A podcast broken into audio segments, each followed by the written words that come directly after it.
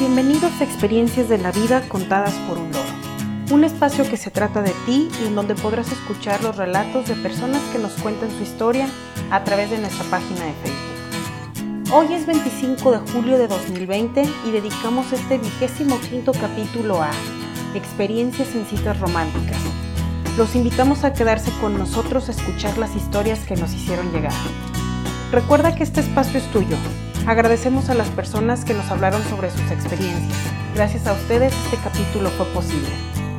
Nuestra primera historia se titula Primer amor de adolescencia. Es de Elsa y la envía desde Monterrey, México. Tenía 12 años cuando vi por primera vez a Daniel. Fue un domingo, recuerdo que estábamos en misa de 6 cuando de repente lo vi a él junto a sus hermanos. Desde ese día quedé completamente enamorada. Cada domingo esperaba con ansias la misa de seis para poder verlo de lejos. En ese tiempo yo tenía una amiga que era demasiado aventada y jamás le daba pena hacer algo. Me animó a mandarle una carta que ella misma entregó y también me trajo de regreso una carta de él. Así estuvimos un par de semanas. Se acercaba mi cumpleaños número 13 y mi hermana y mi amiga Sandy arreglaron una pequeña cita con él para que por fin platicáramos en persona. Se llegó el día de mi cumpleaños.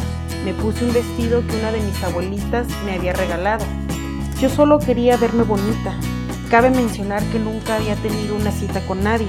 Me sentía muy nerviosa y emocionada a la vez. No sabía de qué cosas platicaríamos. Se llegó la hora.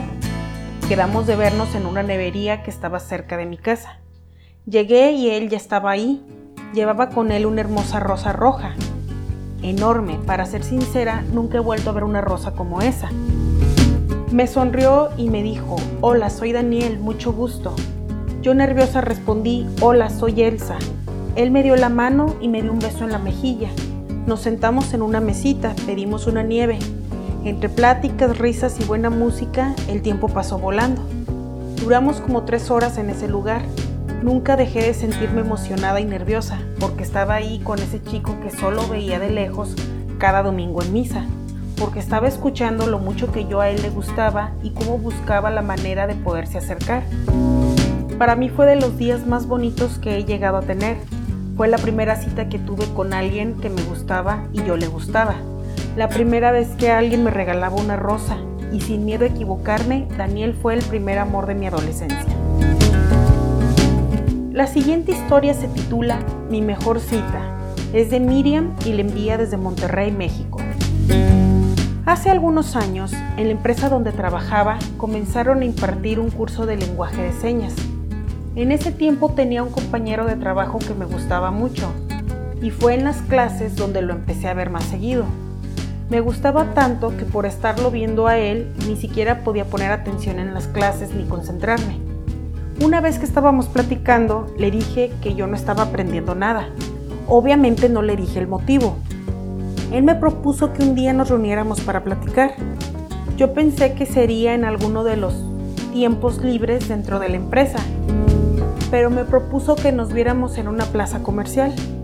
Yo estaba muy emocionada porque me gustaba mucho, sobre todo porque nunca pensé que él quisiera salir un día conmigo.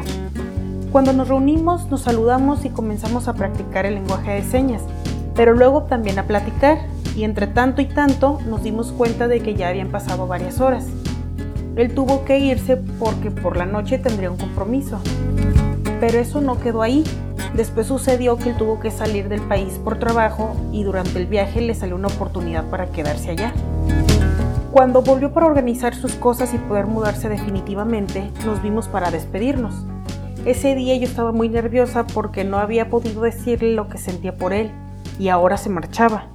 Al decirle adiós tomé la decisión arrebatada de besarlo. Él correspondió y así estuvimos un buen rato. Me hubiera gustado que las cosas terminaran de una manera diferente, pues nunca he vuelto a sentir algo tan fuerte por alguien como por él. Pero no podía pedirle que se quedara y abandonara esa gran oportunidad que se le estaba presentando. Han pasado los años y él sigue viviendo lejos, durante ese lapso hemos podido vernos algunas veces y todas ellas han sido muy especiales. La siguiente historia se titula Tres citas inolvidables. Es de Paola y la envía desde Monterrey, México. Realmente son tres citas que han sido muy especiales para mí y he disfrutado mucho, de las mejores que he tenido. La primera fue el 26 de diciembre, un día en el que yo me encontraba trabajando. En ese entonces estaba saliendo con Alejandro y todavía no éramos novios. Recibí un mensaje mientras comía. Él me decía que le urgía hablar conmigo. Pensé que le había pasado algo y me asusté. Le llamé y no me respondía y me preocupé. Luego él me regresó la llamada diciendo que había estado ocupado, pero me preguntó que qué iba a hacer en la tarde. Yo le respondí que nada especial. Entonces me pidió que le dijera a mi jefa que me diera la salida temprano, que porque no me había dado mi regalo de cumpleaños, que había sido días antes, y me iba a llevar al estadio de los Rayados. He ido muy pocas veces, pero esa ocasión fue especial porque el juego lo ganó Rayados. Yo me la pasé muy bien y disfruté de la compañía de Alejandro. En ese momento me di cuenta de que él iba a ser una persona muy especial para mí, por la manera en la que convivíamos. En enero empezamos a ser novios y en febrero tuvimos nuestra primera cena romántica en un restaurante que me gustó mucho. Fue algo muy especial porque hicieron un dibujo de nosotros, que lamentablemente dejé olvidado en el restaurante. Ya estábamos muy lejos cuando me di cuenta que lo había olvidado. Lamentablemente por la pandemia el restaurante no ha vuelto a abrir. Espero recuperarlo en algún momento. Luego en marzo nos fuimos a disfrutar una cita un poco más espontánea, en contacto con la naturaleza en un parque.